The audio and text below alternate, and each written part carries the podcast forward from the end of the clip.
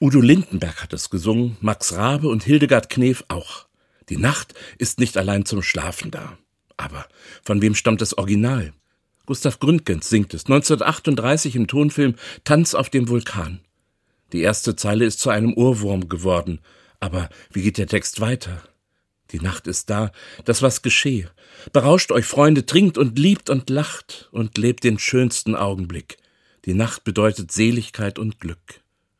Der Autor wird nicht an Weihnachten gedacht haben.